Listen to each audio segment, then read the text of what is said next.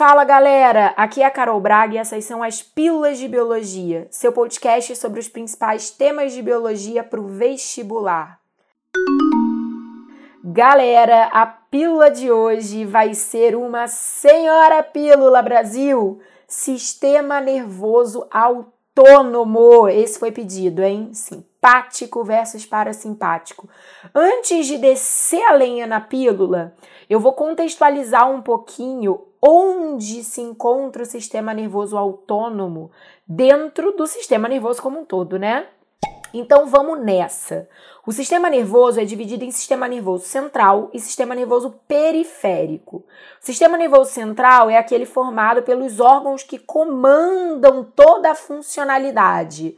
Então eu estou falando dos órgãos do encéfalo e a medula espinal. Enquanto o sistema nervoso periférico se conecta conduzindo impulsos nervosos ao SNC em relação aos outros órgãos do nosso corpo, e ele é formado por um conjunto de nervos e gânglios.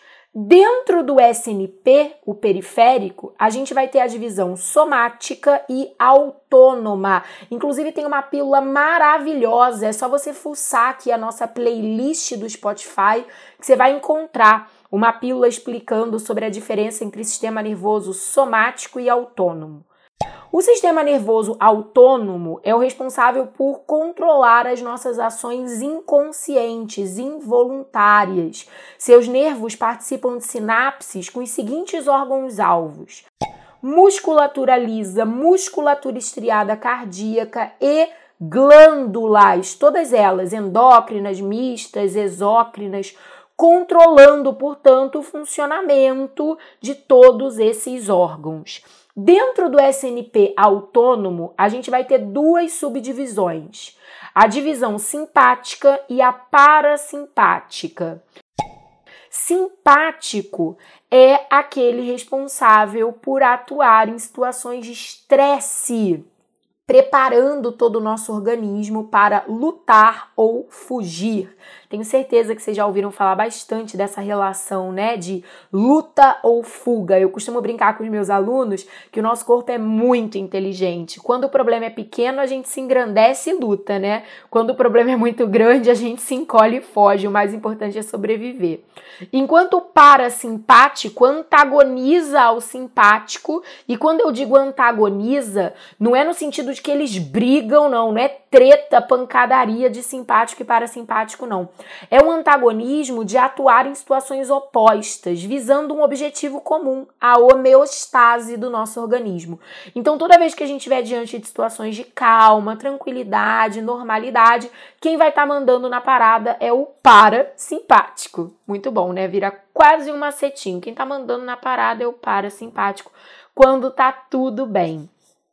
Bom, é, eu vou trabalhar com vocês agora algumas diferenças em relação ao simpático e ao parasimpático, em relação a vários critérios de natureza anatômica, que você também pode chamar de morfológico, e também em caráter sináptico, neurotransmissores envolvidos e por último, eu vou falar um pouquinho, dar alguns bisuzinhos da fisiologia simpática e parasimpática no nosso organismo. Quero já te lembrar que tem um resumo pronto te esperando lá no meu Instagram, arroba professora Carol Braga. E se você é inscrito na minha comunidade do Telegram, eu vou te enviar esse resumo por PDF com toda a exclusividade e carinho do mundo. Se você não é inscrito ainda na comunidade do Telegram, para de fazer o louco, a louca e se inscreva o quanto antes. O link está disponível lá na bio do meu Instagram. Vamos nessa então, gente. Critério número um de comparação: origem dos nervos. Da onde partem os nervos simpáticos e parasimpáticos? Os simpáticos partem das regiões torácica e lombar da nossa medula espinal, então eles são nervos exclusivamente espinais. Enquanto os nervos da divisão parasimpática podem partir do tronco encefálico, são nervos cranianos, e também da região sacral, lá no finalzinho da nossa medula espinal. Os gânglios simpáticos e parasimpáticos também se localizam de forma diferenciada. Os gânglios simpáticos ficam próximos à medula espinal, bem coladinhos com a medula espinal. E é justamente por isso que a fibra, o neurônio pré-ganglionar, que é o que parte da medula em direção ao gânglio, ele é curtinho na divisão parasimpático. Claro, porque o gânglio está próximo à medula, então a fibra pré-ganglionar ela é pequenininha, o gânglio está pertinho dela. Enquanto a fibra pós-ganglionar que sai do gânglio e vai até o órgão-alvo, ela vai ser longa, a distância a ser percorrida é maior. Enquanto na divisão parasimpática, os gânglios se localizam próximos ou alojados nos próprios órgãos-alvos. Então, obviamente, que a relação de tamanho entre as fibras pré e pós-ganglionar vai ser o contrário do simpático. A fibra pré-ganglionar parasimpática vai ser longa, porque ela tem um caminhão a percorrer até encontrar o gânglio, enquanto a fibra pós-ganglionar vai ser bem curtinha, porque ela já está ali na cara do gol do órgão-alvo. A Mariana Dacal, que é minha aluna, foi minha aluna, né? Atualmente é aluna de medicina da UERJ, ela criou um macete muito bonitinho, que inclusive ela compartilhou na nossa última live, que acontece lá no meu Instagram também, toda quinta-feira às 20 horas. Vai ser um prazer te receber por lá, viu? A Mariana compartilhou o macete que ela usou na época do vestibular dela, que era assim, ó. Simpático gosta de ficar pertinho da medula, porque ele é simpático, ele gosta de amizade. Então, os gânglios da divisão simpática ficam pertinho da medula. Já o parasimpático, ele não é tão simpático assim, né? Para, para, ai, chato, para. Então ele já fica mais afastado, os gânglios já ficam mais afastados dos órgãos do SNC. Eles ficam lá nos órgãos alvos, né? Muito legal. Outra coisa interessante na comparação dessas duas divisões é em relação aos neurotransmissores. As fibras pré-ganglionares, independentemente de serem simpáticas ou parasimpáticas, sempre liberam acetilcolina como neurotransmissor. Grava isso, hein? Fibra pré-ganglionar, independentemente de ser simpática ou parasimpática, sempre brinca com acetilcolina. Enquanto as fibras pós-ganglionares simpáticas liberam noradrenalina, que o vestibular de vez em quando finge que é adrenalina, embora quimicamente sejam moléculas diferentes, né? enquanto as fibras pós-ganglionares parasimpáticas liberam acetilcolina de novo. E aí tem mais um macetinho da Mari da Cal para vocês. Simpático gosta de fazer amizade com todo mundo. Então ela usa tanto acetilcolina como noradrenalina. Parasimpática, que é a chatinha, né? Nada simpática, para com a simpatia, só interage com a acetilcolina. Não quer nem saber de noradrenalina. Olha que macetes maravilhosos para abrilhantar a nossa pílula de hoje. Outra coisa muito legal é entender a relação fisiológica da ação das duas divisões, né?